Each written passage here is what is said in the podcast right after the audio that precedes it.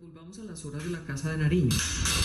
Cuando estuvo esas seis horas aproximadamente en la Casa de Nariño, ¿usted se sintió como si la tuvieran privada de la Sí, libertad? Sí, yo me sentí presa desde ahí, me sentí secuestrada, o sea, me sentí acorralada. El caso me de Laura sentí, Sarabia, jefe del eh, gabinete del gobierno nacional, sobre el supuesto abuso de poder tras someter a su ex niñera al polígrafo en un sótano del Palacio de Nariño.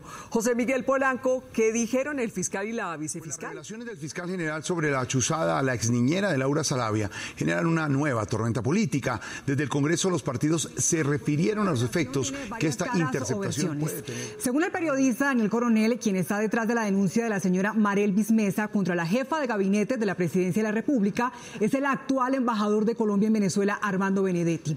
El reporte de Daniel señala que tiene en su poder mensajes de textos, documentos e informaciones suministradas por... que también es que se pasan de calidad. Yo fui a organizar todos los votos y hueputa a la costa. Y hueputa, sin que pusiera un peso. Y además esa plata se fue para el Pacífico. ¿Quién me ahora nada? Güey, que quieren que llegue hueputa? ¿Quién fue el que puso la plata? Me jodan la hueputa vida. Me jodan la vida porque lo que pasó ayer y antes una mierda, Laura. De parte tuya y de parte del presidente. Y prepárense porque en cualquier momento reclamo mi, mi espacio político. Y no lo hagan para que vean. Y si creen que es una amenaza, es una amenaza. Y si quieren dar grado, exploto, porque ayer ustedes me maltrataron como una mierda. Y eso no se le hace a Benedetti.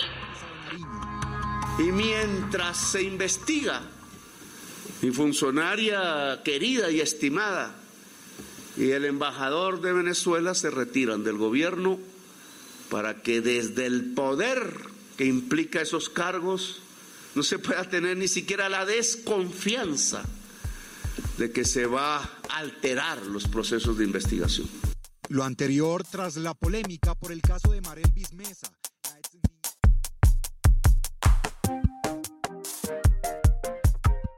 Buenas las tengan, les doy la bienvenida a un nuevo episodio de Presunto Podcast. Hoy evidentemente hay una noticia porque me escuchan a mí introduciendo esto y es que Sara Trejos no está y la extrañamos mucho. Sobre todo para la envergadura a la que nos enfrentaremos hoy. Todo el mundo sabe de qué vamos a hablar, mi mamá sabe de qué vamos a hablar, la gente que no escucha Presunto Podcast sabe de qué vamos a hablar, todo el mundo sabe de qué vamos a hablar. Entonces, ante ese tema del que sí vamos a hablar, primero le doy la bienvenida al señor Santiago Rivas Camargo para que nos diga de qué no vamos a hablar. 191 capítulos después, por primera vez tenemos un Manel en Presunto. Podcast. Y nos disculpamos. Lo sentimos muchísimo. ¿Era esto o no grabar?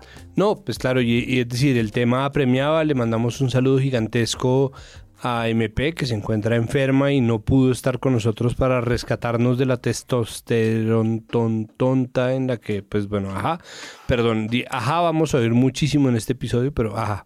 Y eh, pues bueno, antes de dar mi tema no tema, un saludo a Iván Ospina, chef del barrio, calle 39, número 2111, que nos agasajó con un delicioso goulash que en algún momento supo confundirse con un gulag.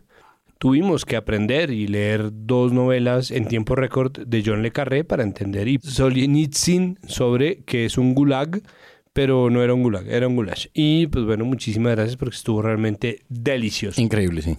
El tema no tema, yo creo que tiene que ser la JEP, es un tema verdaderamente grande lo que está ocurriendo. El presidente de la JEP le dio una entrevista a Yamid Ahmad que salió publicada en el tiempo y dijo varias cosas. Dos que a mí me sorprenden es la cifra de 100 mil 100 mil personas dadas por desaparecidas como cifra resultante del conflicto colombiano. Eso es demencial.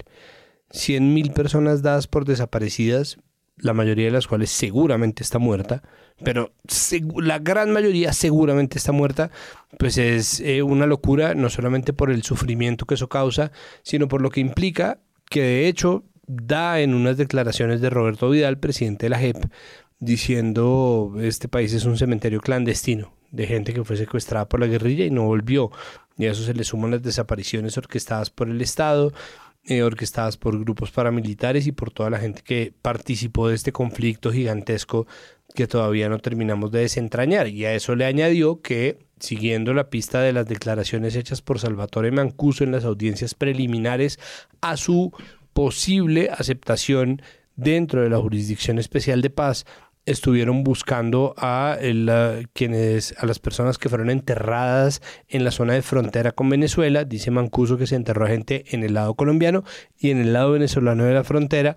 A la gente del lado colombiano ya la encontraron. Están esperando autorización del gobierno de Venezuela para proceder con la búsqueda y eso pues simplemente nos deja un poco en vilo pensando, bueno, si esto es verdad y ahora están empezando a aparecer las pruebas, primero, ¿qué más va a aparecer? Y segundo, ¿por qué si estas declaraciones no son tan nuevas como se dijo a menudo, estamos apenas descubriendo o estamos apenas corroborando su veracidad? Juan Álvarez Gámez, bienvenido. Andrés, no puedo creer que estés tú de host hoy. Eso me pone muy nervioso. Es como si Armando Benedetti estuviera de host y no al mismo tiempo. Estoy muy contento de estar acá y al mismo tiempo estoy muy preocupado. ¿Hay algún tema del que no vayamos a hablar? Hoy no vamos a hablar de la siguiente noticia, que es que Roberto Prieto, ex gerente de la campaña de Juan Manuel Santos, fue inhabilitado por 12 años por la Procuraduría. Y este es el titular de una nota de prensa que estoy leyendo que inmediatamente dice ¿por qué? Y la bajada dice, consignó datos falsos en el informe de ingresos de la campaña presidencial de Juan Manuel Santos Okay. en 2014, que le entregó el Consejo Nacional Electoral omitiendo la financiación de Odebrecht. Y luego viene un poco el desarrollo de la nota que les leo cómo empieza. 12 años. ¿De qué medio? Espérate que para allá voy. Muy bien, muy bien. 12 Construyendo el suspenso. años, 12 años de inhabilidad para ejercer cargos públicos fue la drástica, primer adjetivo, antes no habíamos recibido ninguno. La sanción disciplinaria que recibió el empresario Roberto Prieto Uribe, exgerente de la campaña de reelección de Juan Manuel Santos en 2014, la Procuraduría General determinó como una consignación de hechos de una fuente consolidada del poder eh, de la rama judicial. Y esta nota, que parece como muy escueta, concentrada, directa, es de la revista Semana. Ok. ¿Cómo? Sí, es- ¿Cómo? sorprende, ¿no? ¿Cómo? Sorprende que no empiece como por explosivas, Alerta. alerta. eh, Increíble. Los increíble. insólitos audios del explosivo polémico. Nunca antes, bueno, es una sanción a un gerente de campaña que creo que nos da pistas un poco de los caminos judiciales de lo que está en juego en el capítulo que vamos a trabajar hoy. Muy Pues bien. es que esa es una batalla perdida y al mismo tiempo ganada para Vicky, ¿no? Vicky que es enemiga acérrima del santismo, ¿no? Que nosotros lo hablábamos en la campaña presidencial sobre cómo Vicky, por ejemplo, le sacaba a gente de una manera absolutamente aleatoria, como, pero es posible que en la campaña Petro haya gente del santismo. ¿no?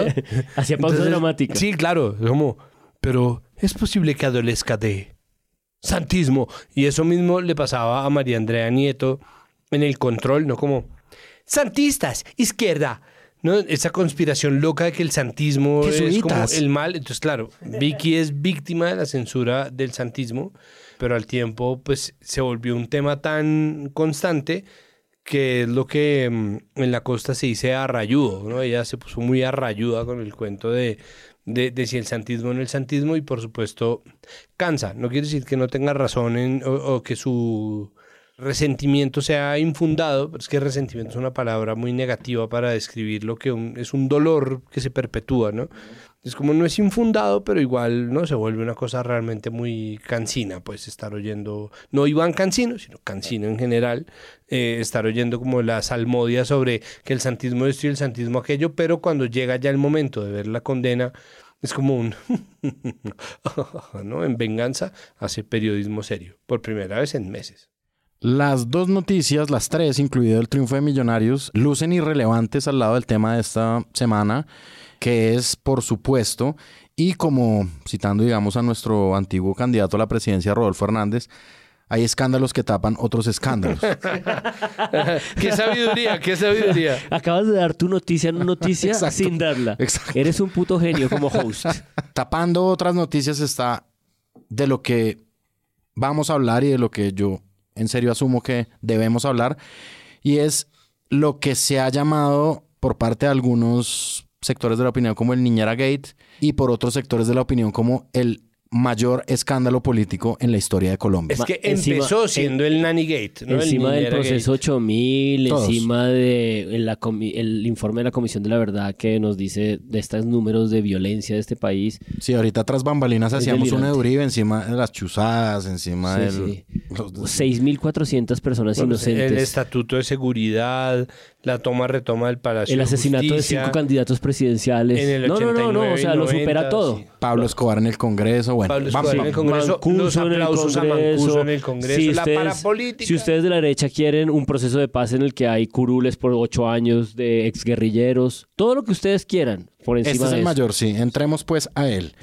Eh, a mí me parece que dentro de lo que ha, dentro de lo que han cubierto los medios, ha habido una cronología medianamente confusa y me gustaría que entre ustedes dos un poco trataran de reconstruirla. De hecho, podríamos empezar por nuestro propio, pro- por nuestro propio producto, porque se alcanzaron incluso a burlar de nosotros, porque esto que empezó el 27 de mayo, sábado, con una portada de semana que decía Me sentí secuestrada y cuenta la historia de Marel Mesa, en una nota que como bien lo dijo Olga Bear y como bien lo dijo Carlos Cortés en el podcast de María Jimena Duzán, es una nota mal hecha, es una nota incompleta en donde existe una mínima corroboración de fuentes en la medida en que se le pregunta a la contraparte, ¿no? Es un periodismo muy simplista en términos de existen dos lados de la moneda y a los dos les preguntamos, pero nombran muchas otras ramas del poder y muchas otras instituciones y a ninguna de esas se les pregunta, es decir,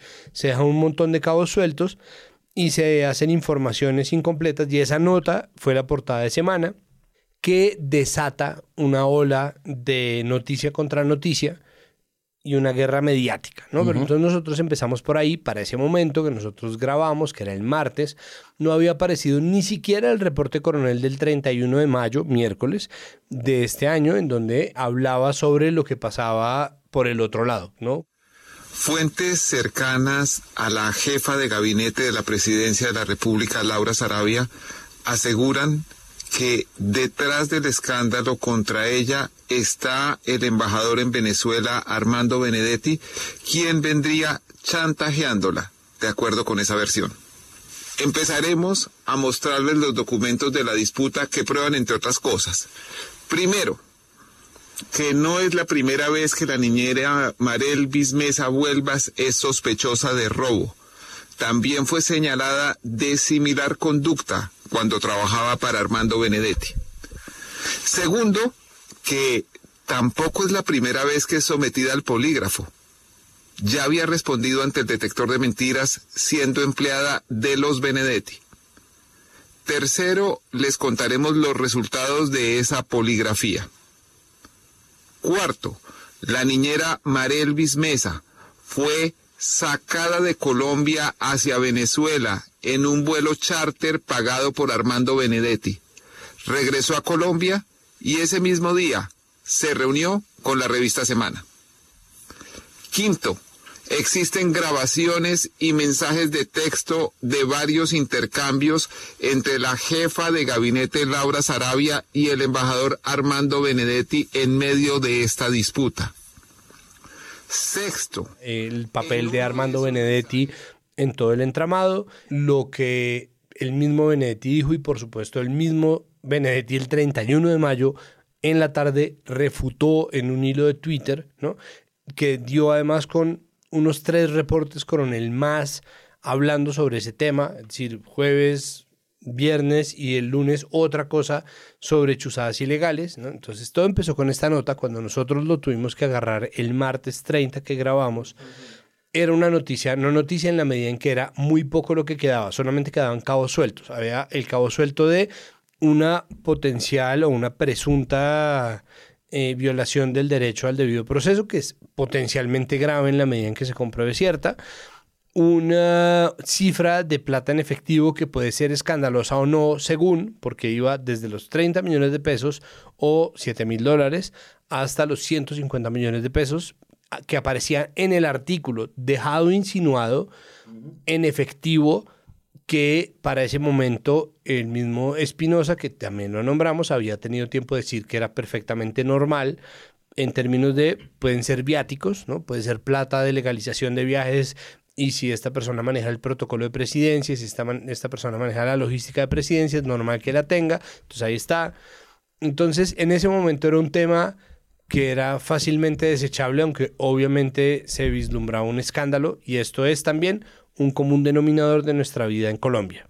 Es decir, se dice que algo es un escándalo terrible, ¿no? Nosotros de hecho hicimos un episodio sobre el primer cambio de ministros del gobierno Petro, cuando salen Alejandro Gaviria, Patricia Ariza, Marisabel Urrutia, y está entre signos de interrogación si es la peor semana de Petro.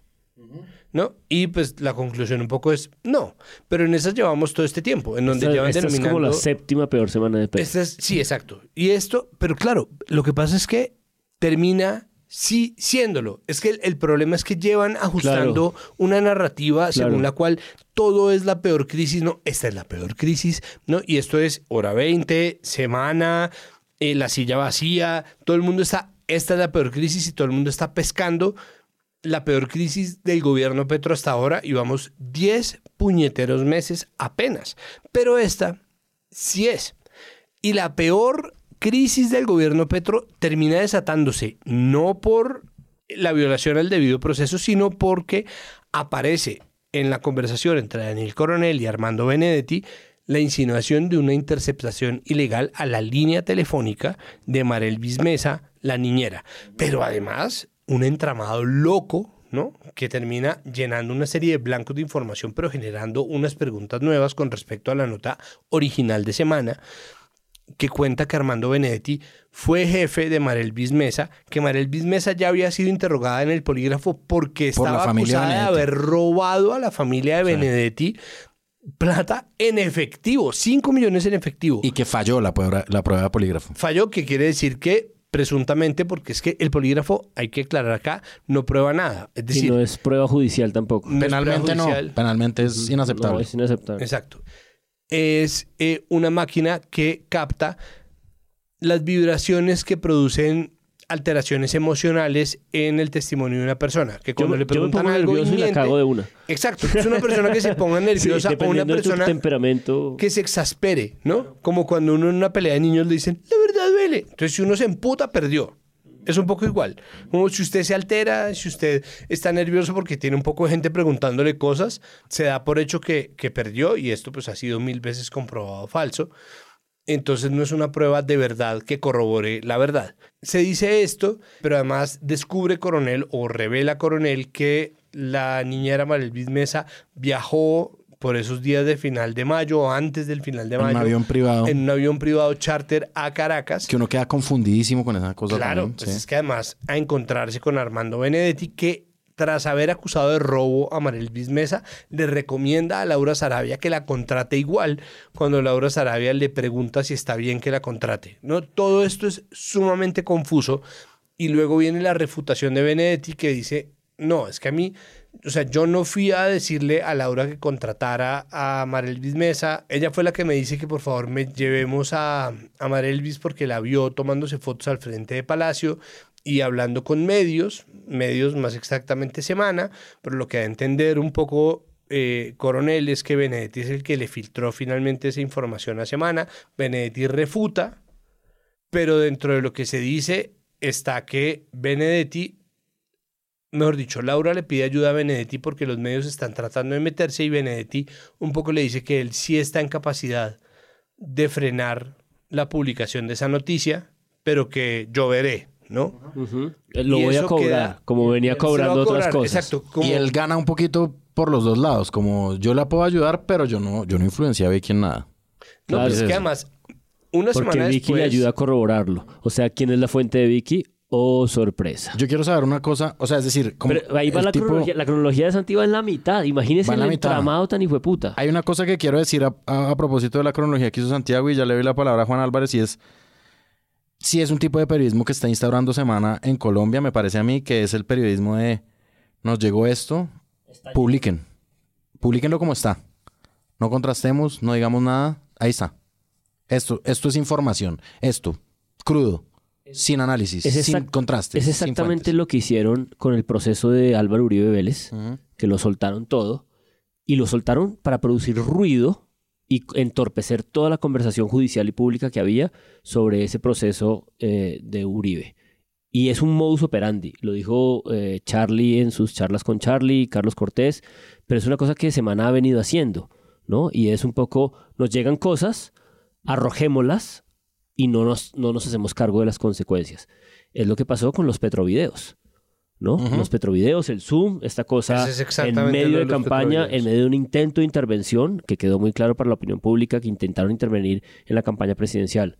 Tienes toda la razón. Es el mismo modo, Semana lo ha venido instaurando, me parece que con esta popularidad que tiene esta noticia, ya lo hizo. Y yo no sé, digamos, ese impacto que pueda, que pueda Sí, hacer en las salas de no, redacción. ¿no? Pero espere porque ahí sigue la cronología. Vamos con la cronología. La cronología, perdóneme, en ese momento, antes de la primera nota del reporte coronel sobre este tema, sale Vicky Dávila a apoyar, A exigir. a exigirle Sí, a, exacto. a la W que reporte el tema porque medios tan serios como Blue Radio, RCN, la FM han estado reportando y entonces, ¿qué pasa con la W? ¿Por qué no? Y dice, es que los medios arrodillados al poder. Por favor.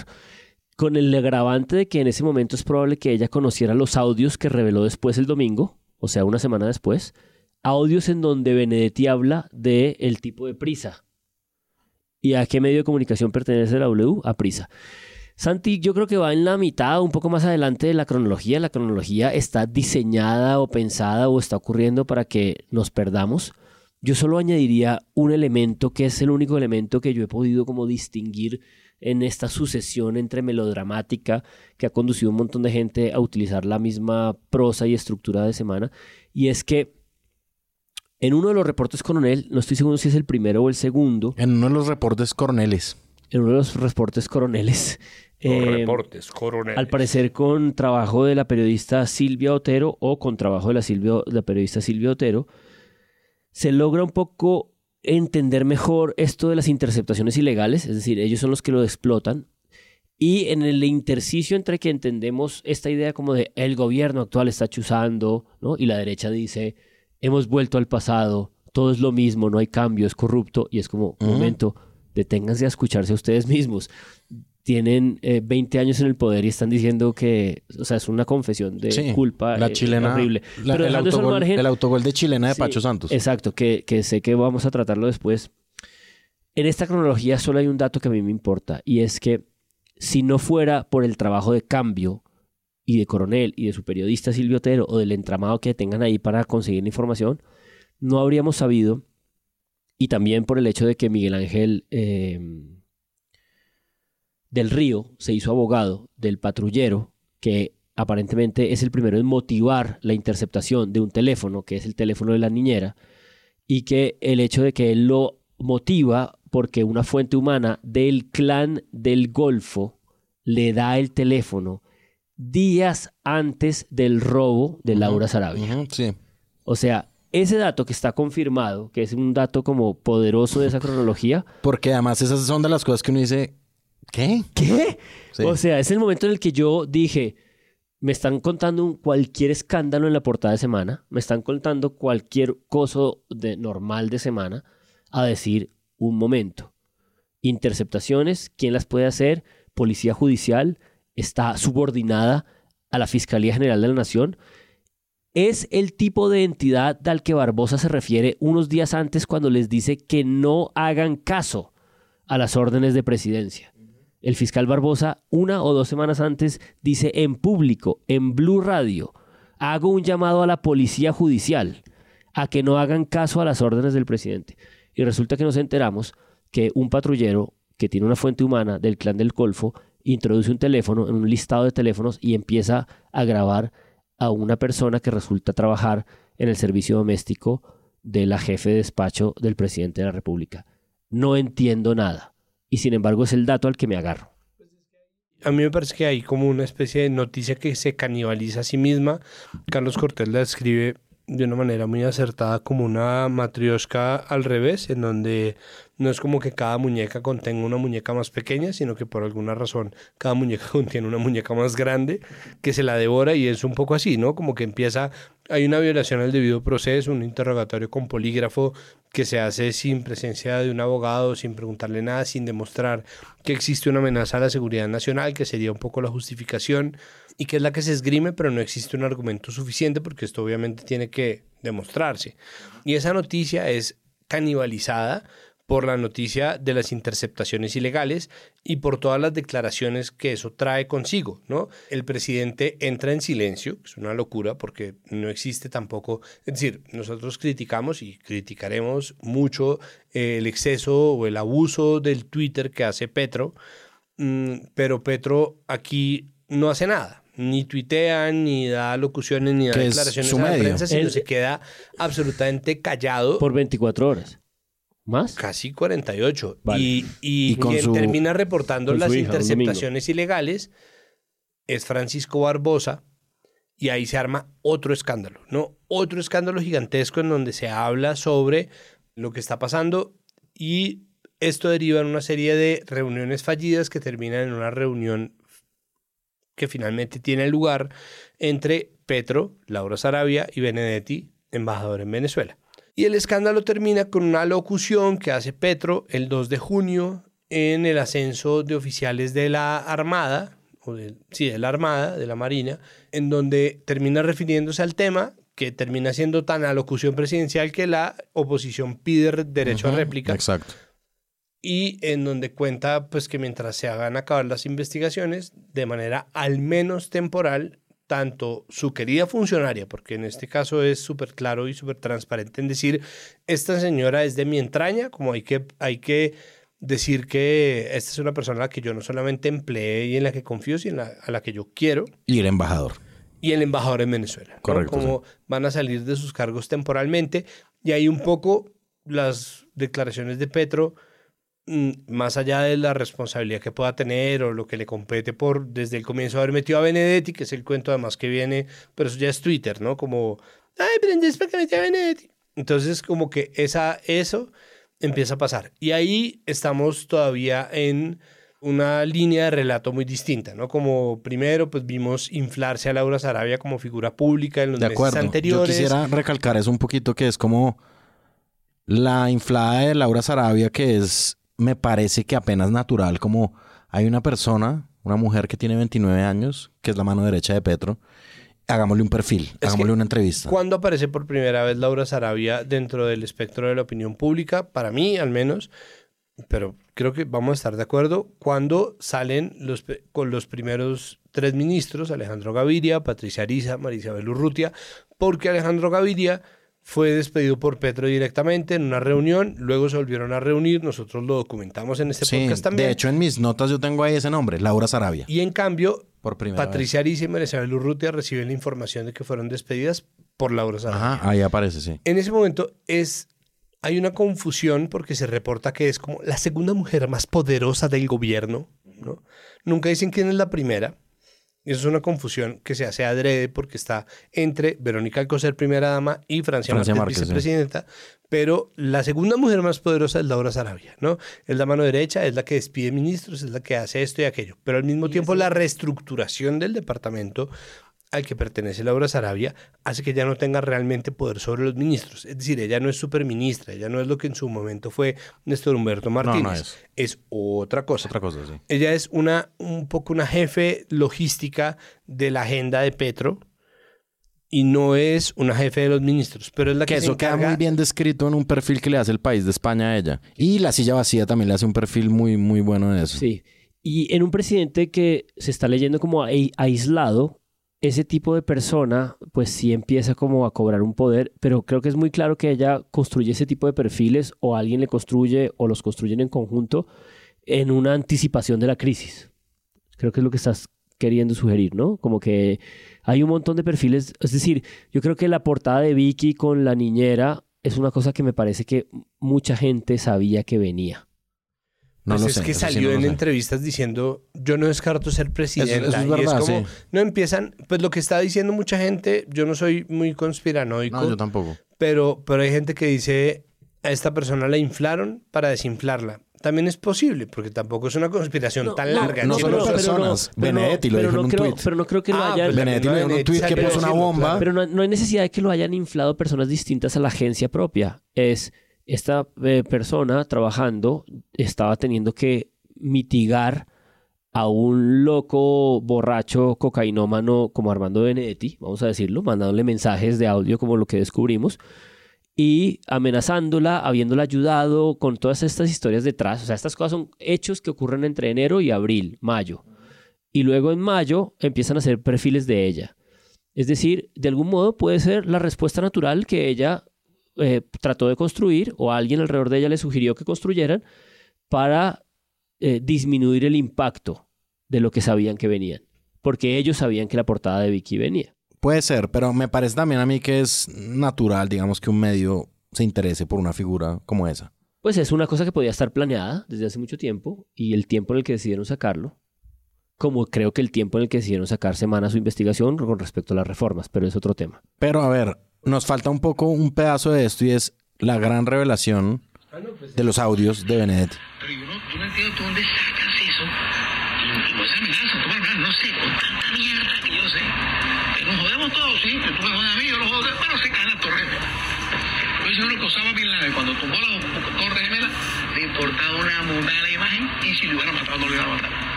Pero tumbó las torres gemelas. Yo no entiendo. Supongamos que ya no me quiere, que me odia. Es que hay otras cosas que debe rescatar de mí. Fue puta, yo traje la puta campaña y hice lo demás, hice lo otro. Vamos a decir que no.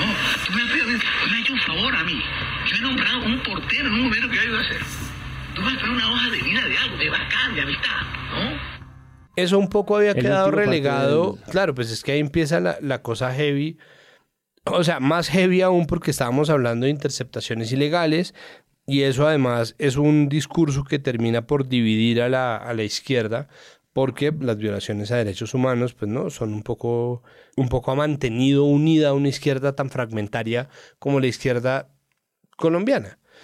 Y, y eso tenía, o sea, si ya la violación al debido proceso había generado discusiones y desacuerdos, pues eh, las chuzadas también, puestas además en contraste con los otros episodios de chuzadas, porque es que salió Francisco Barbosa a decir, Hoy podemos decir con claridad que las chuzadas, las interceptaciones ilegales han retornado a Colombia. claro, ahí empieza a activarse el mecanismo de un momento, ¿no? Esto no es verdad. Y entonces los medios ahí se de- despertaron y empezaron a decir, bueno, un momento, hablamos con tal persona que fue chuzada para que nos diga qué tan cierto es esto. Hablamos con el historiador, ta, ta, ta, con el politólogo, ta, ta, ta, con la persona que trae esta memoria de... y, y a contrastar o... Hubo gente que lo dio por cierta, tanto en medios como en redes. Sí, ¿no? Esto es, volvimos a lo mismo y vuelve puesto en la mesa la agenda que por apropiación le cabe como responsabilidad al gobierno de el cambio. Y la pregunta de, pero qué tanto este es el cambio, si están chuzando ilegalmente, entonces vuelven y empieza como si fuera una venganza de la derecha el uso de lo que había sido hasta ahora frases insignia de las luchas de resistencia desde la izquierda como quién dio la orden. Entonces empieza, y ahí nadie ayudó, ¿no? ¿Quién dio la orden? Es como un momentico, ¿no? Como sí y no, como sí hay que saber quién dio la orden, pero al mismo tiempo quién dio la orden es su propia cosa al interior de la conversación pública colombiana. Y estábamos todos en eso hasta que, y esto es además muy interesante, eh, muy diciente también en términos de la escogencia del timing en, en las que se pone esto. Timing no tiene una palabra equivalente en español. Pues, perdónenme el fandom de la RAE, fandom fanaticada, eligen publicar un domingo en la noche. 9 de la noche. Los explosivos audios, ¿no? Pero es que es que además... El- aparece, aparentemente Coronel también tiene- tenía los audios o tenía otro tipo de documentos de, de Benedetti y probablemente era el reporte Coronel del lunes y esta señora decidió echarlos el domingo a las 9 de la noche. Y excúsenos, pues, audiencia, el frenetismo con el que estamos informando todo esto, opinando sobre todo esto.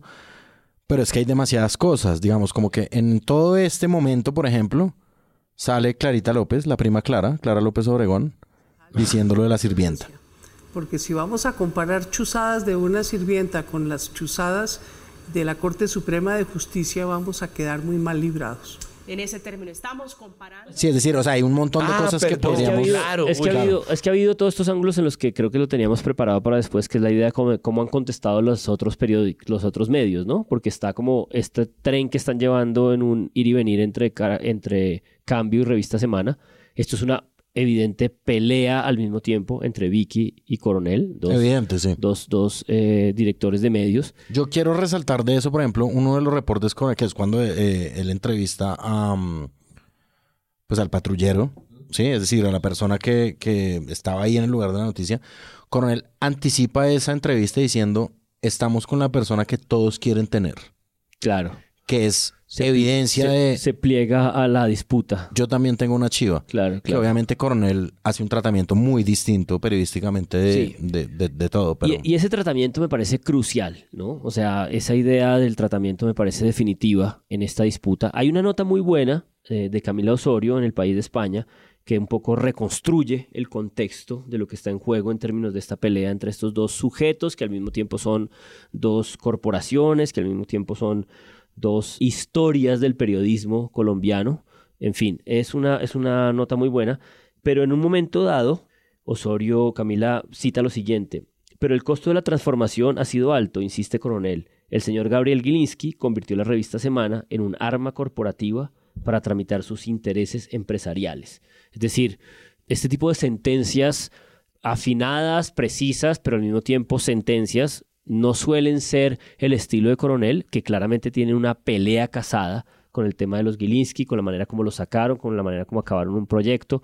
Creo que esto es una mejor versión, si quieren, de ese momento pobre en el que Vicky filtra eh, los zooms de la campaña de Petro, los titula Petrovideos, trata de intervenir directamente en la campaña, de una manera sin corroborar, sin trabajar Los presenta periodísticamente. editados, Los ¿no? presenta editados, que es un poco lo mismo que pasa aquí. Y, y, y Cambio responde pues con una cosa también un poco paupérrima. ¿Se acuerdan del barco Los de Rodolfo? los yatevideos. El, el yate, ¿no? Es como lo que tenemos. Habíamos decidido no publicarlo, pero pues lo publicamos porque pues hay que contestar de alguna forma. Esa nota del país es muy buena eh, para pensar esto en términos como de esa disputa que creo que ustedes siempre lo han dicho, los periodistas lo dicen, no es una de las comprensiones que existen como en, en la idea del poder de este cuarto poder, y es que si los periodistas se convierten en la noticia, pues algo está fallando en lo que está como cubriéndose o en la manera como se están aproximando a esta realidad. Yo creo que eso no ha pasado todavía, a, a- a pesar del rifirrafe entre Julito y Vicky en un punto de esta trama que Santiago estaba reconstruyendo, ¿no? Cuando Vicky dice, ¿por qué la W no está hablando de esto? Y Julito pone un tuit así como salvaje. Toda esta gente que le pide al presidente que no ponga tweets y que tiene mucho poder y que tiene que ver en este entramado, sin embargo pone una cantidad de tweets delirantes. Pero ahí va esta reconstrucción que creo que está un poco imposible de hacer, ¿no? Es como la naturaleza de esto es el ruido, porque quien estalla la noticia y que empieza pone pues una bomba para que nada más se pueda entender y creo que hay otro medio que es Cambio que está tratando de hacer un periodismo para tratar de entender qué es lo que está pasando. Pues es que esto todo es coronel. Es decir, finalmente el reporte coronel de la W. O sea, el resto de la W está reaccionando también a esta pelea. Como yo lo veo, o al menos como yo me lo figuro, es la pelea de dos galeones, ¿no? Son dos acorazados de guerra que están tratando de pegarse ahí, o es un gran acorazado que se emana, que está buscando pleito contra dos barcos grandes, pero no tan grandes como son la W y Cambio. Cambio es pequeño en realidad, no está ni siquiera en las cifras de los medios más leídos, es un medio al que pues, le está costando como a todos los medios nativos digitales posicionarse, pero que trae consigo una marca, ya hablamos de Cambio en su momento, y la W, que sí es una emisora poderosa que pertenece a un grupo grande, pero en donde Coronel tiene una participación de 12 minutos al día. Claro. Eso es, es Julito, cosa- Julito le hace una buena anticipación, pero son 12 minutos. Claro, porque verdad. Julito sabe que le da rating y además como podcast es muy exitoso, lo tiene en Spotify y está reproducido en redes muchas veces, la gente lo replica, lo recomienda, todo, ¿no? Y además se volvió la insignia de es que esto está bien hecho. A mí no me parece que sea verdad que eso no tiene consecuencias ya. A mí me parece que sí. A mí me parece que el hecho de que Coronel esté contando lo suyo como si fuera una radionovela, ¿no? Como, no, pero la niñera Mariel Mesa viajó en un charter a Venezuela, ¿no? Como esta cosa que eh, está en su derecho de hacer entretenimiento con la noticia y, y la noticia además está mucho mejor reporteada, tiene más fuentes o lo que sea, sigue siendo un problema ahí y yo creo que lo Pero, que termina pasando. ¿Por qué? ¿Cuál es el problema? Mire, el problema que yo veo es que en este momento todos, y en este momento Presunto Podcast también, estamos trabajando para semana. Es decir, lo que yo siento, y es la conclusión que yo Yo creo lo contrario, pero sí. dentro de el monólogo que hice para el lunes es todos estamos trabajando para semana. La semana pasada, cuando grabamos el episodio en donde yo mismo desestimé la importancia de este tema, cuando el tema no era este tema, sino la, la- el interrogatorio con polígrafo y la portada de semana, la primera portada de semana el 27 de mayo. Lo que yo estaba diciendo, y lo repito y lo sostengo, es que parte del esquema de lo que Semana está haciendo ahora es poner a la mayoría de los periodistas de otros medios a hacerles el trabajo. Porque es que Semana hace notas incompletas, reportea incompleto, no corrobora fuentes, no corrobora todas las fuentes que debería corroborar, no da contexto, no da herramientas, simplemente publica y el resto de la gente se desprende en una desbandada de vamos a comprobar que Semana está equivocada. Que es el ¿no? vamos, que está siendo irresponsable, que La es un poco lo de cambio de que coronel, es la pregunta Que es- eterna, que es la pelea con Vicky de qué persona tan irresponsable y Claro. bla, bla, bla. Pero al mismo tiempo, quienes están poniendo la agenda son los de semana. Quien está poniendo la agenda son el dúo Gaviki, que terminan reiterando o solidificando, redondeando el papel de semana como un barco de guerra en el que Gilinski puede hacer lo que se le dé la puta gana, desde hacer sacar gente del gobierno, como Laura Sarabia, o como Henry Sanabria, porque finalmente lo que Vicky hace es hacer una entrevista y cuando descubre una beta, jala un cabo y después descose un suéter, ¿no? Descose un saco completo, hace sacar al comandante de la policía, que era impresentable, que era indefendible, pero que termina cayendo por una un poco una casualidad, un poco una pregunta residual que aparece ahí desde los exorcismos hasta las declaraciones sobre VIH. Pero- ¿no? pero si esas no era suficientemente delirante lo de los exorcismos, termina generando un problema mayor las declaraciones que la misma Vicky, que es una rezandera Sí, ella- hipercatólica, no le eh, importaban, pero terminan jalando. Ella insiste para jalarlas. Claro, Total. una crisis. Y vuelve a lo mismo. Es esta, la peor crisis del gobierno Petro. Noticia viral, ¿no? ¿Y cómo reporta Semana? Además, porque esto es importante antes, por favor, de que hable Juan. Semana titula para ver de qué se hace responsable. Semana titula Nos vamos todos presos, entre comillas. Semana está en poder, ¿no? Semana tiene no, aquí están los explosivos audios de Armando Benedetti a Laura Sarabia. Le advierte que puede contar toda la verdad sobre la financiación de la campaña Petro. Semana revela en exclusiva mensajes en los que Benedetti confiesa que consiguió 15 mil millones de pesos para la campaña, bla. Entonces la bajada y todo está reporteando obviamente las declaraciones entre comillas para lavarse las manos, pero además la noticia de ahí en adelante empieza a reportarse como Semana está en poder de esto.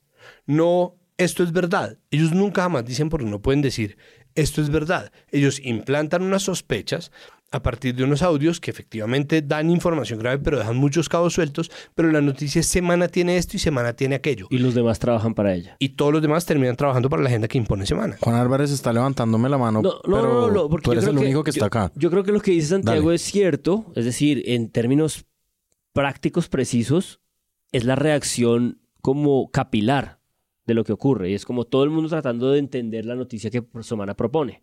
Porque como Semana no la analiza, no se toma el tiempo, sino que la explota. Y en ese sentido creo que Santiago tiene razón, pero al mismo tiempo pienso que, que no es así tan simple o que no es así, que no es así donde se acaba, porque me parece que dentro del sistema democrático, esa respuesta de los demás medios, de lo que Santi interpreta como completarle el trabajo, pues está prestando el servicio democrático que Semana no presta. Porque Semana lo que hace es intentar producir el ruido, la confusión, en un contexto en el que las, que quedan dos, depende de las extraordinarias, un mes, un mes y medio para las reformas, un momento en el que está evaluándose el balance del año de Petro, es decir, el momento en el que, de la verdad, cuando han intentado todos los recursos para detener las reformas, eh, estos medios corpora este medio corporativo hace este esfuerzo por, bueno, ya que ustedes oposición no pudieron hacer lo que democráticamente y discursivamente se puede hacer, vamos nosotros a detener el gobierno con este esfuerzo de ruido. Y me parece que esa respuesta de los periodistas capilar, que Santiago interpreta como un complemento o un trabajo por semana, sí es, un, sí es una resistencia y un trabajo dentro de la propia democracia que no es simplemente como gente ingenua que le está siguiendo el paso a semana. Y por eso creo que nosotros mismos dentro de acá no lo somos. Por ejemplo, creo que dentro de ese esquema de respuesta está el que dentro de esos disparos que Semana, porque si la hipótesis de Santiago es cierta, todos eh, Semana siempre estará en control de lo que resulte de estas derivas. Y eso no es cierto. Por ejemplo, creo que es muy claro hoy que estas chuzadas no sabemos de dónde vienen, ni quién las está haciendo, ni si es el gobierno, ¿no? Como supimos del gobierno Santos, porque terminaron sus directores del DAS y terminaron muchas personas dentro de ese entramado, eh, digamos, procesadas por la justicia. Y en ese orden de ideas, creo que aquí una de las derivas de esta, de esta respuesta, que es una de las derivas naturales, la derecha ha tenido dos respuestas naturales posicionarse como oposición para ir a la comisión de acusaciones a producir una demanda, ¿no? Y decir como aquí, ¿no? En medio de mi campaña a la alcaldía de Medellín, yo vengo y demando porque esto es ilegítimo, renuncie, ¿no? Como la cosa desgañitada inmediata, cosa que nadie hizo ni siquiera cuando en los peores momentos de Duque, pero bueno, esa es la propuesta discursiva de la derecha. Pero la más delicada de las respuestas, que creo que Semana no puede controlar y creo que los demás medios están tratando de desarrollar y al mismo tiempo completar en un gesto que me parece que es el gesto natural democrático. Usted propone una trampa, usted propone un explosivo, nosotros tratamos de desarmar el explosivo. Y eso pasa por la terna, la legitimidad de producir, de confeccionar la terna para la Fiscalía General de la Nación. Ese es el, el, el, trabajo que se está haciendo ahí, muy lejos, muy distante, pero en el fondo lo que está en juego es saber si el Poder Ejecutivo tiene o no ese control o esa posibilidad institucional configurada desde hace 30 años en esta república de que el presidente terne la terna para proponga la terna para fiscales. Y la derecha lo que quiere, no quiere denunciar a Petro, no quiere que no acabe su gobierno, lo que quiere es seguir en control de la Fiscalía General de la Nación. Y Semana piensa que impacta en eso, pero no estoy tan seguro de si eso va a ser así de simple. ¿Sí me explico?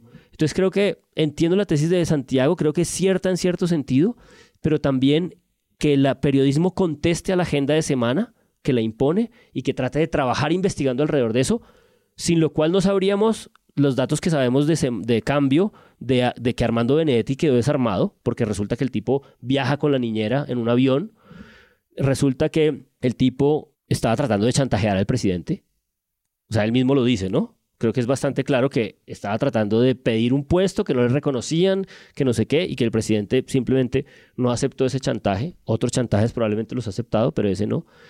Entonces creo que dentro de esto está el entramado del Poder Judicial que alguien está tratando de cooptar, que hay muchos intereses detrás de ellos y que eso también es un cubrimiento que se alerta y que creo que se está haciendo a pesar de que no sea, digamos, una cosa que va a ocurrir inmediatamente, ni va a ocurrir. Eso tiene que ver con las pruebas que vienen, con las reacciones del proceso judicial, con muchos otros entramados. Tomando las teorías de los dos, digamos, como tratando de unirlas un poco, en la respuesta de los otros medios, porque es evidente que los medios colombianos, el resto de los medios colombianos o los medios que cubren a Colombia como el país de España, van un poco detrás de estas chivas, bien sea por hacer el trabajo a semana o bien sea por tratar de hacer un ejercicio democrático mm, de comunicación que han visto.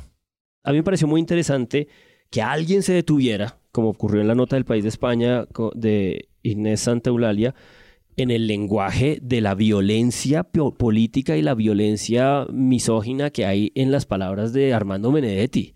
O sea, este man mandó eso probablemente sabiendo que lo iba a filtrar, produciendo un seguro, no lo sé, nadie lo sabe. O sea, esos son audios muy extraños. En charlas con Charlie los trataron de pensar si son audios de WhatsApp, parece que no simplemente eso. Es decir, de verdad que hay mucha trampa detrás de semana de no, no revelarnos su fuente, que todos sabemos que es Armando Benedetti, pero al menos de decirnos, hueputa, danos un poco de información de qué averiguaste tú al respecto de esos audios. Entonces, esta aproximación un poco feminista que ocurrió en Volcánicas y en la nota del País de España de Inés Santaulalia me parece, me parece valiosa. La nota de Volcánicas es mucho más larga, con un contexto mucho más profunda. Ellas ponen de presente la idea de la violencia política, ¿no? hay una persona que en una circunstancia de poder, de, de una transacción de poder, se desgañita con una violencia. Hay un momento en el que dice que la va a matar. O sea, si tú estás oyendo interceptaciones telefónicas y tú eres un fiscal preocupado por la violencia de género y la violencia política con dos personas poderosas, ahí que tienes que abrir una nota criminal. La nota del país de Santa Eulalia empieza con ese foco, pero es, me parece que es mucho menos estructurada en términos como de, de periodismo de género y periodismo feminista, pero bueno, es un problema diferente. Caracol duró los tres días tratando de hacer entrevistas de todo tipo, aproximándose, no sabiendo qué hacer. Gustavo Gómez por primera vez hacía preguntas duras a todo el mundo, o sea, al que entrevistaba le hacía preguntas difíciles. A Miguel Ángel del Río eh, le, hizo, le trató, le, le, hizo contrapreguntas fuertes. Miguel Ángel del Río ahí cuenta por qué él es el abogado del patrullero, porque claro, mucha gente dice, bueno, este sujeto, ¿por qué se puso detrás de esto? Hacen el seguimiento de qué puede ser el proceso judicial, entrevistan a los, digamos, eh, cabezas del trabajo legislativo del pacto histórico en este momento de detención, de continuación o no de las reformas.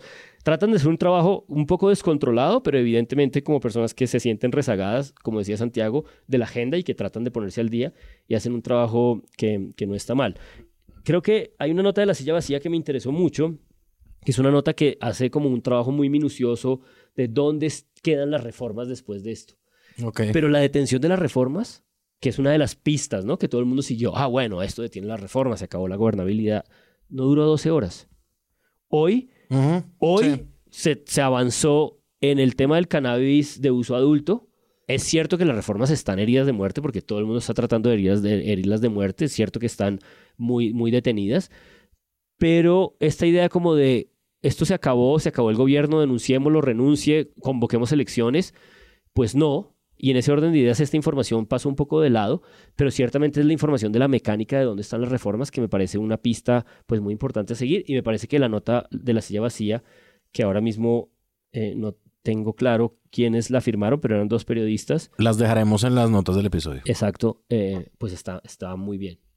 A mí me parece que la silla vacía cumple con un papel ambiguo, que es el papel que se le siente desde hace un tiempo y que nosotros hemos criticado acá, y es por un lado, la cartografía muy precisa de los agentes que están en juego, porque es la labor vieja de la silla vacía, o al menos me parece que es el gigantesco, o sea, ellos obviamente tienen cosas muy interesantes y muy buenas, pero tienen cosas en las que a mí definitivamente no me calan para nada.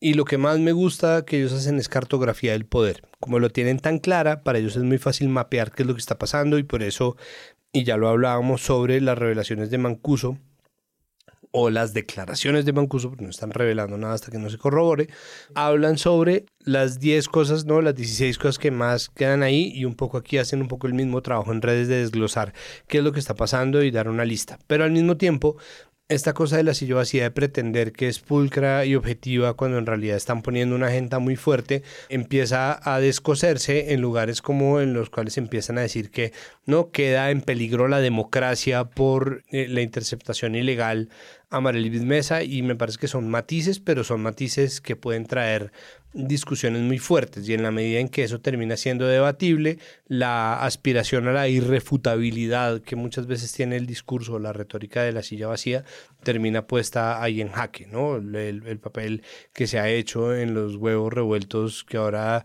están manejando entre el editor general y Daniel Pacheco, mm, director editorial de La Silla, pues termina jugando un poco a eso, ¿no? Y, y, se nota, ahí me parece que se nota hasta qué punto están rezagados en la agenda tratando de pescar las declaraciones de, de, de semana, lo que sale en cambio, y, y, tratando de seguirle, ¿no? O en un bote de remos a, esos, a ese par de acorazados de guerra, eh, la pista terminan votando cosas como, pues no, el, el, peligro de la democracia, cuando es una, es una declaración que ni es informativa, ni está sustentada en contexto, ni está dándole herramientas a la gente, pero son matices.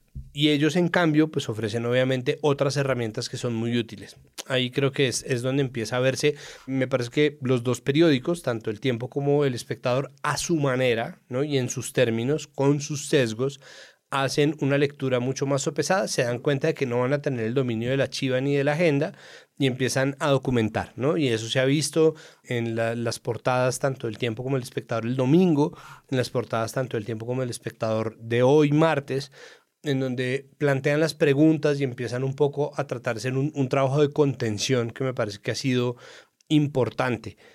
Y en esas eh, se ve obviamente la búsqueda por tener expertos, expertas, ¿no? Yo mismo tenía que hacer el lunes ayer encontrar gente eh, para, para hablar era difícil porque nosotros tomamos la decisión, en este caso muy acertada, de empezar a producir el programa el mismo lunes. En este caso, pues surtió efecto porque era imposible haber previsto lo que iba a pasar en la noche del domingo. No había manera de empezar a escribir el monólogo, incluso con lo mucho que había que decir de este caso antes de los audios de Benedetti. Y ahí termina metido un asunto que es crucial y es todo el mundo está haciendo periodismo de análisis. No todo el mundo termina haciendo periodismo de opinión y análisis. Que es de especulación. Sí, porque estamos en una guerra de opinión, ¿no? Y hay muchas formas distintas de tomárselo, pero, pero ahí es donde se ve el rezago, porque la chiva, ¿no? La fuente ya la tienen dominada entre dos periodistas slash entidades y tres medios que están tratando de golpearse los unos a los otros. Y todo lo demás que pasa, pasa en redes. ¿no? Pasa en Twitter porque en Twitter está, por ejemplo, la voz del petrismo. Los medios petristas, perdón, como tal, ¿no? No son unos medios grandes, aunque tengan muchos views, ¿no? Está, no sé, los periodistas, Levi, está Urias Velázquez, están los influencers. A los que llamó Diego Santos, que dijo, ¿dónde están? No, los influencers tomando tusi, ¿no? Eh, ah, diciendo sí, sí, sí. Metiendo tusi o fentanilo. Mete- y- y- Gracias, Diego Santos, de verdad, que desde lo- acá de Presunto Podcast, Sí. por darnos esos análisis. Y por estigmatizar a la gente que consume drogas. increíble. que- además. Porque Bueno, además co- el tema cosa del que lo pone fentanilo... al nivel de Álvaro Leiva. ¿no? Claro, el tema del fentanilo, además, que Válgame el, Dios. el tema del fentanilo se probó que la fiscalía entregó noticias falsas hace unos par de días. Entonces, bueno, sí, estás siguiendo las noticias falsas de la fiscalía, eh, No, pues señor es que, Santos. Mire, o sea, Catalina Ortiz se salvó porque lo que ella hizo en la campaña, en la pre-campaña, porque ni siquiera es oficial todavía la campaña a la alcaldía de Cali, con una puesta en escena que ella llamó experimento social, en donde un actor la trata mal, le dice que las mujeres pertenecen a la cocina y le bota agua desde el carro, termina convirtiéndose en un escándalo que queda represado por esta noticia. El cese al fuego con el ELN que al mismo tiempo está llevando a cabo un paro armado en el Chocó, de donde a mucha gente ha tenido que salir desplazada en medio del conflicto y el, desamparo en el que se tiene el departamento queda rezagada en esto. La agenda legislativa queda completamente rezagada. Entonces, lo que queda en Twitter es una conversación de opiniones en donde Diego Santos eh, osa utilizar el apelativo de influencers para hablar despectivamente de gente cuando él no es otra cosa a otro influencer, que es un influencer viejo, que es un influencer que seguramente tiene otro empleo, no, no quiere decir que no sea un influencer más, una voz más en una voz de opinadores en redes sometidos a su propia mezquindad porque las declaraciones de Diego Santos son vergonzosas, pero también lo son los del resto de la oposición. Y ahí empieza una guerra de comparaciones que es demencial porque empieza Miguel Uribe Turbay a decir, este es el escándalo político más grande de la historia, más grande de la historia de Colombia. Un país que ha tenido más de Cinco precandidatos presidenciales asesinados. asesinados. ¿no? más de 20 constituciones, un estatuto de seguridad que sacó corriendo su premio Nobel de Literatura, que fue capaz de votar no a un plebiscito por la paz a punta de noticias falsas impuestas desde la oposición, que hoy es la misma oposición sin cabeza, que tuvo un escándalo de 6.402 y contando ejecuciones presentadas como muertos en combate que fueron los falsos positivos. Si la cantidad de escándalos políticos, y ahí empieza entonces la comparadera que es tan estúpida, ¿no? Como, como si esta chuzada es más importante que esta, si esta violación a los derechos humanos es más importante que esta otra, si este escándalo es más importante que este, y a eso se ha reducido la oposición. A eso y a las apariciones en público en donde Fico Gutiérrez trata de posicionarse otra vez como cabeza de la oposición cuando ni siquiera fue capaz de pasar a segunda vuelta presentando una denuncia frente a la Comisión de Acusaciones de la Cámara, cosa que también hicieron Miguel Uribe Turbay Polo Polo, el doctor y Polo. Miguel Polo, el doctor Polo Polo. La nota del nuevo siglo sobre eso es delirante, porque es larguísima, ¿no? Sobre Fico Gutiérrez y como su llamado a ser la oposición. Y solo al final, en el último párrafo, nos cuentan, hoy es precandidato a la alcaldía de Medellín, ¿no? O sea, evidentemente claro. la gente Ah, que está en este entramado, pues fue la que se lanzó de primero. Ya para empezar a cerrar, eh, ya lo dije, hay una de las aristas que a mí me interesan más de este tema porque me parece que es como de la menos evidentemente conectada, la más difícil al mismo tiempo de conectar, la más conectada en términos de la trama de elementos y hechos corroborados en una cosa que se produjo para ser confusa, que es que la fuente humana del patrullero que hace la interceptación, que es donde podríamos empezar a pensar delitos ¿no? del, del Poder Ejecutivo, es una fuente humana del clan del Golfo. Yo todavía no asimilo eso. Yo no Sí, entiendo, es- no entiendo qué significa. Es parte de la confusión. Sí, cuando el sea- patrullero dice, no, es que la fuente es... No, y esto no, lo, y esto no lo habríamos sabido, no solamente por la intervención que hemos discutido la gran mayoría de parte de este programa de eh, otros medios que contestan la semana y tal, sino también por el hecho de que su abogado es esta figura, esta persona, Miguel Ángel del Río, que es, o sea, quiero un perfil de él, quiero saber quién es. O sea, es una persona que sale, que aspira al poder dentro del pacto histórico, luego sale porque pierde una de esas batallas, ¿no? En el Caribe, que al parecer participó del esfuerzo tras- de transparencia en el Caribe, que según algunos periodistas, pues no fue, no tuvo resultados porque aparentemente en el Caribe, como cualquier presidente que se ha puesto en los últimos 25 años, algún acuerdo se hizo con algún clan de algún tipo para movilizar algún tipo de votantes. 25 Laura, años, no, más. Bueno, Desde López Miquelsen, claro, que subió con plata de los marimberos en medio de la bonanza marimera y que lavó activos. porque Laura, es que la ventanita siniestra del Banco de la República que cambiaba dólares por pesos en los 70 Imagínate. Laura Aldila está trabajando esto, lo ha documentado, ha sacado cosas. De acuerdo. Ese sí. sujeto pierde ese, ese, ese pulso, al mismo tiempo lo gana y resulta abogado del patrullero. Y creo que el tipo se expresa muy bien en medios, es parte de su poder. En Caracol lo entrevistaron y pudo sacar adelante todas las cosas. Tiene muy claro y tiene los documentos para mostrar como los tiempos exactos en que empiezan las interceptaciones, cuándo se da la orden para que termine. Es un tipo que hace la tarea muy rápida con ese patrullero y creo que esa información la habríamos perdido. Pero para terminar, hay una cosa que me dejó rondando como muy heavy metal y es donde yo creo que está la pita de esta historia que definitivamente no ha terminado, pues porque el Consejo Nacional Electoral va a investigar los topes, La porque fiscalía. la fiscalía, porque Benedetti dentro de las cosas dice es que Prada se robó el ministerio con su mujer, o sea, porque Benedetti soltó una cantidad de Eh, barbaridades. La maquinaria de la costa, Claro, y como- que eso lo ha documentado Laura Exacto. Ardila Arrieta. Que como cualquier borracho que somos nosotros también sabemos que dice mentiras y dice verdades. Eh, Algo habrá que investigar de lo de Benedetti Pero- como verdad. Como usted va a cerrar con un tema más importante, creo que simplemente toca dejar claro que aquí Benedetti, más allá de que él sea lo que sea, es decir, más allá de si él consume o no consume, o diga lo que diga, ponga lo que ponga, porque eso no es relevante el caso, viene desde el 31 de mayo o desde el 30, que seguramente se entrevistó con Coronel, saltando de un medio al otro. Es decir, le dio una entrevista a Coronel que dio en el reporte Coronel. Él lo mismo lo desmintió, o sea, él fue fuente y desmintió su propio reporte, hizo fact-checking.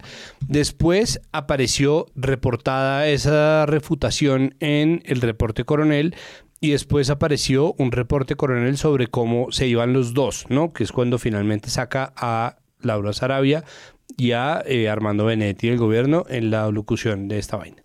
Luego sale y le da una entrevista exclusiva a cambio en donde dice a mí me queda más fácil eh, amenazar al presidente que a Laura, da un montón de declaraciones que son Delirantes. al mismo tiempo delirantes y muy pesadas porque son, ¿no? Entonces de nuevo es delirante pero deja muchas cosas que uno dice, uy, bueno, Mm, ¿no? hay que esto hay que investigarlo. Claro. Y sale después de haber dado esto, que es el 4 de junio, a dar los audios de semana. O aparece como protagonista de los audios de semana, digamos, en caso de que no sea corroborado que la fuente es él.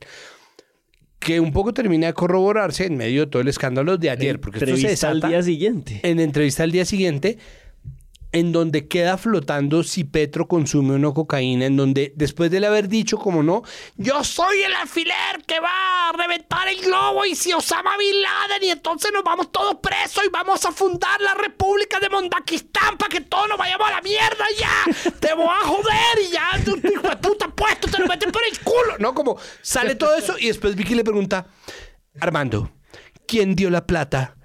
Para la campaña Petro. Cállate no la lo sé, boca. no, no lo sé, No lo Vicky, sé. no lo sé. Cállate la ¿Cómo boca. que no lo sabe? Porque es que tengo que aclarar unas cosas. Pero no me dice usted que consiguió 15 mil millones de pesos. No, yo conseguí gente que ponía 15 mil millones de pesos, pero no puedo, tengo que aclarar quién fue. Es como no, come jodas. mierda, Sí, ¿no? Y cuando le preguntan, cuando le dicen, pero usted, ¿cu- de- o sea, ¿cuándo ocurrió esto? Él dice, no, pues cuando yo fui a Cartagena a averiguar qué había pasado con Nicolás Petro. Ah, no jodas. Eso o me sea, daba estás unos hablando, indicios. Estás hablando de ti o de Nicolás Petro. O es sea, que de- Benedetti es juez, abogado, fiscal y condenado. Fuente Sí, sí, sí. Y, y fact checker y todo. Que y es- que entonces es- que- sale, perdón, pero es que además saca un trino, porque saca un trino que borró diciendo, me van a desacreditar para decir que no dije lo que dije.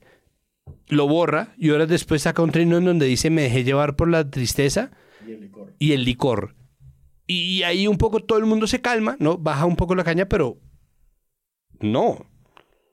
Juanito. No, No, yo perdón, quería, yo- Juan, sí, sí, yo quería acabar con una cosa que medio pesqué, no estoy seguro si escuché bien, lo digo de verdad con muchos matices. Sé que escuché lo que voy a contar que escuché, pero no entendí bien cómo ocurrió. Fue como una conversión medio informal a las 8 y 20 de la mañana en Caracol Radio, cuando estaban tratando de digerir todo lo que ya habían dicho.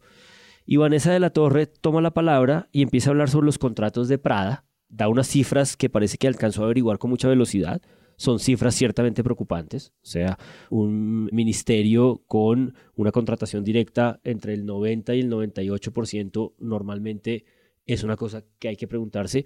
No sé exactamente cuál es la naturaleza de ese ministerio tal, pero hay un momento en el que ella dice, bueno, ¿esto a dónde va? ¿Qué va a continuar? Se empiezan a reír, empiezan a tomar del pelo y básicamente todos los periodistas de la mesa dicen, no, pues nosotros sabemos que nosotros estamos chuzados.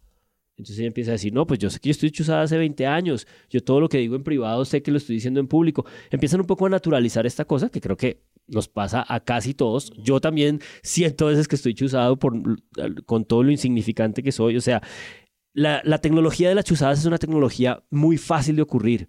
¿no? Por eso tenemos Signal, por eso tenemos Telegram, por eso a veces nos mandamos mensajes por otro lugar.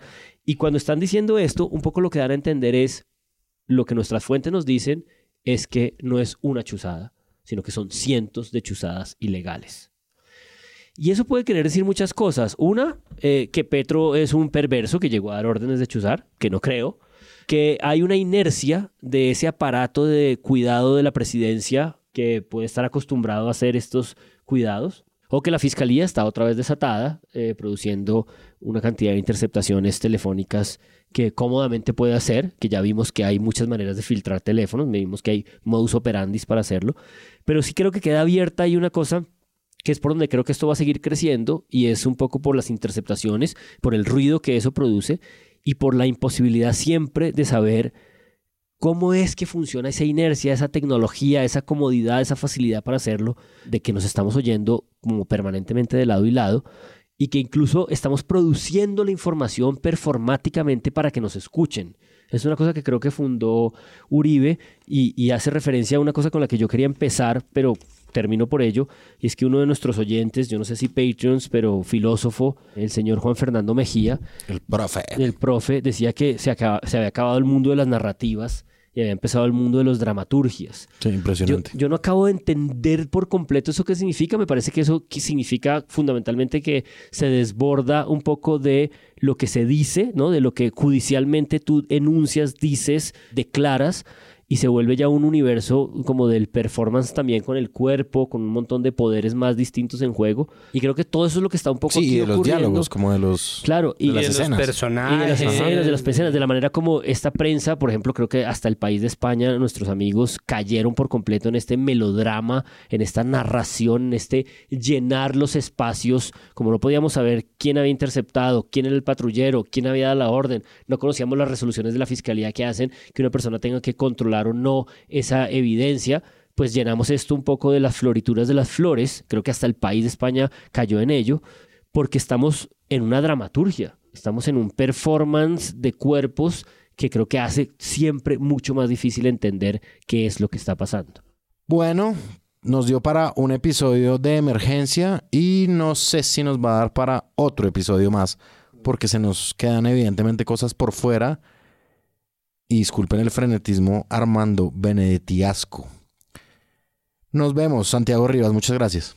Qué agotamiento, qué locura. Me parece que eh, hay que revisar de verdad hasta qué punto los medios están haciendo cada vez más, más eh, responsables dentro de la crisis de salud mental. Creo que no hay forma en que un país soporte este ritmo ni este tono, ¿no? Esta cosa explosiva, polémica, novelesca, dramatúrgica de, estar sometidos a, una constante crisis y creo que todo lo que había pasado antes y que había sido denominado como crisis es una mentira, es una irresponsabilidad y ahora que estamos en una crisis o que estamos sorteando una crisis, empiezan a agolparse como todos esos, esos relatos y empiezan a pesar de más. Creo que estamos recargados, sobrecargados y eso tenemos que evaluarlo porque de verdad la gente pues está triste y frustrada, decepcionada y lo que sea y, y hay que ponerle atención. Juan Álvarez. No, muchas gracias. Yo me despido con una de las preguntas que dejó la periodista Silvia Otero de Cambio, que es un poco la que prueba las eh, interceptaciones ilegales en su primer hilo, y es un poco a quién benefician las chuzadas. Cuando se trataba de un problema doméstico, como al parecer en algún momento fue, de una niñera y un robo y tal, pues evidentemente las chuzadas beneficiaban a Laura Sarabia. Pero cuando descubrimos que el caso de la niñera y las chuzadas vienen de otro lugar y tienen que ver con un entramado más grande, pues creo que hay que seguir preguntándose a quién benefician estas chuzadas ilegales. Sí, correcto. Además, la forma de sacar, digamos, como los audios y después las frases de Laura Sarabia, eso es muy extraño también, como hicieron salchichas con eso, No, quisieron y- mantener el rating. Y bueno, una cosa es la fuente protegida de Vicky sobre lo que nos ha ocultado todo el tiempo, de dónde le filtran las cosas que le hacen daño a ciertas instancias de la democracia colombiana, y otra es lo que decía Carlos Cortés sobre un contexto de qué es lo que estamos oyendo. Y a Semana no le interesa nunca entregarnos información acerca de qué es lo que estamos oyendo. Audios de WhatsApp, grabaciones, transcripciones, es decir, eh, sí hay una falta de transparencia con sus audiencias y bueno, en algún momento la gente tiene que darse cuenta. Y quien les condujo su servilleta Andrés Páramo. Antes de irnos, hasta la próxima semana, y como fue, y como estamos en este modo benedetiesco, corrijo, O sea, cambia el... el vamos Ben- con el de horóscopo cambio radical, ¿no? de Armando O sea, Benedetti. empieza a ser un, un horóscopo de cambio radical. Este es el horóscopo de Vargas Lleras. Miren, huevones, yo también me siento viudo del poder en esta semana en donde lo que yo tenga para decir no importa un hijo de puta carajo. Y me siento triste. Pero como yo no me descontrolo como el huevón corroncho de Benedetti, lo que he hecho hoy es también ceder la agenda para que un intérprete costeño pueda hacer ¿Cuál es la frase de los audios del ridículo huevón llorón de Benedetti según su signo? Vamos a empezar. Démosle la bienvenida a, bueno, digámosle, desarmando. Hable pues, huevón. Bueno, muchísimas gracias por la oportunidad. Primero que todo, yo quiero hacer esta interpretación que yo hago de verdad con mucha admiración por el doctor Benedetti, que es una figura política relevantísima en la costa atlántica colombiana. Y bueno, aquí vamos a empezar. Aries. Era como tratando de enrostrarme, tú no vales verga, pero yo no entiendo tú de dónde sacas eso y no es una amenaza. No sé, con tanta mierda que yo sé, pues nos jodemos todos, sí. Ustedes me joden a mí, yo los jodo a ustedes, pero se caen las torres gemelas. A Osama Bin Laden cuando tumbó las torres gemelas le importaba una mundana imagen. Y si lo iban a matar o no lo iban a matar, pero tumbó las torres gemelas. Ese es Aries. Ese es Aries. Tauro, prepárense, porque yo en cualquier momento reclamo mi espacio político y no lo hagan para que vean y si creen que es una amenaza, es una amenaza. Muy tauriano ahí. Y si quiere grabarlo, grábalo, exploto, porque ayer ustedes me maltrataron como una mierda y eso no se le hace a Benedetti. Ahora vamos con Gemini. No te estoy amenazando, pero ahora. Que es como. Estamos en temporada Géminis, es lo que lo guió a él, ¿no? Como la temporada Géminis es todo Claro, esto. Existe una alineación muy dura con Gemini, el espíritu de Gemini, porque tú lo ves, está como loco, pero además está como Loki, como el dios nórdico. No te estoy amenazando, pero ahora sí te amenazo. Si ves esto, hijo de puta, a ti y al presidente, ¿oíste? No te estoy amenazando, pero si tú quieres que te amenace, yo salgo y cuento todo lo que sé, que sé bastante para acabar con el mundo, ¿oíste? Con el de ustedes y con el mío, así que no me vengas a hablar en esto, no está maricón, que no te estoy amenazando, te estoy reconviniendo por una hijo de puta como tú, que se ha portado conmigo como una hijo de puta después de todo lo que yo hice por usted también. No le hable así a tu papi. ¿O Fiuco? Mira, como Fiuco no existe, yo preparé este que es. Y yo te invité a comer salchipapa. y como tú lo querías comer salchipapa, entonces me mandaste de mierda con una bondad.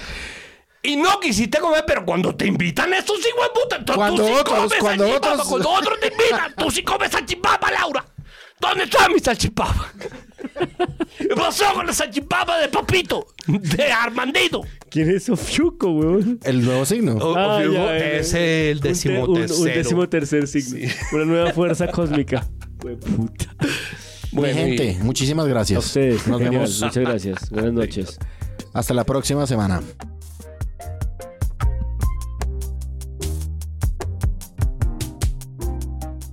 Si les gustó este episodio y quieren apoyar este podcast, los invitamos a que lo compartan en todas sus redes sociales. Esa es la mejor manera de crecer. Presunto Podcast es producido por Sara Trejos con el análisis de Santiago Rivas, María Paula Martínez, Juan Álvarez y Andrés Páramo. La postproducción la hacemos Rodrigo Rodríguez del Oro Podcast y yo. Nuestra asistente de producción es Paula Villán de Sillón Estudios. Les invitamos que visiten presuntopodcast.com donde pueden ser donantes y parte de la membresía de Presunto. Con su ayuda podremos financiar este proyecto y diseñar mejoras para ser sostenibles y salir cada semana. Al mismo tiempo, en la misma página pueden encontrar el ingreso a nuestra comunidad de Discord, que si no saben qué es, imaginen un super chat donde cada tema tiene su propio canal desde una selección de memes y titulastres, pero también canales de crítica de medios sobre periodismo de género, internacional, ciencia, político, cultural y chequeos. Todo esto alimentado por la misma comunidad. También pueden escucharnos en nuestro canal de YouTube y en todas las plataformas de podcast. En algunas de esas plataformas nos pueden dejar calificaciones y comentarios. Eso siempre ayuda a que otras personas nos encuentren. Presunto Podcast es producido en Sillón Estudios, una red de podcast independiente donde pueden encontrar otros podcasts. Gracias a ustedes por escuchar. La próxima semana esperen un nuevo episodio.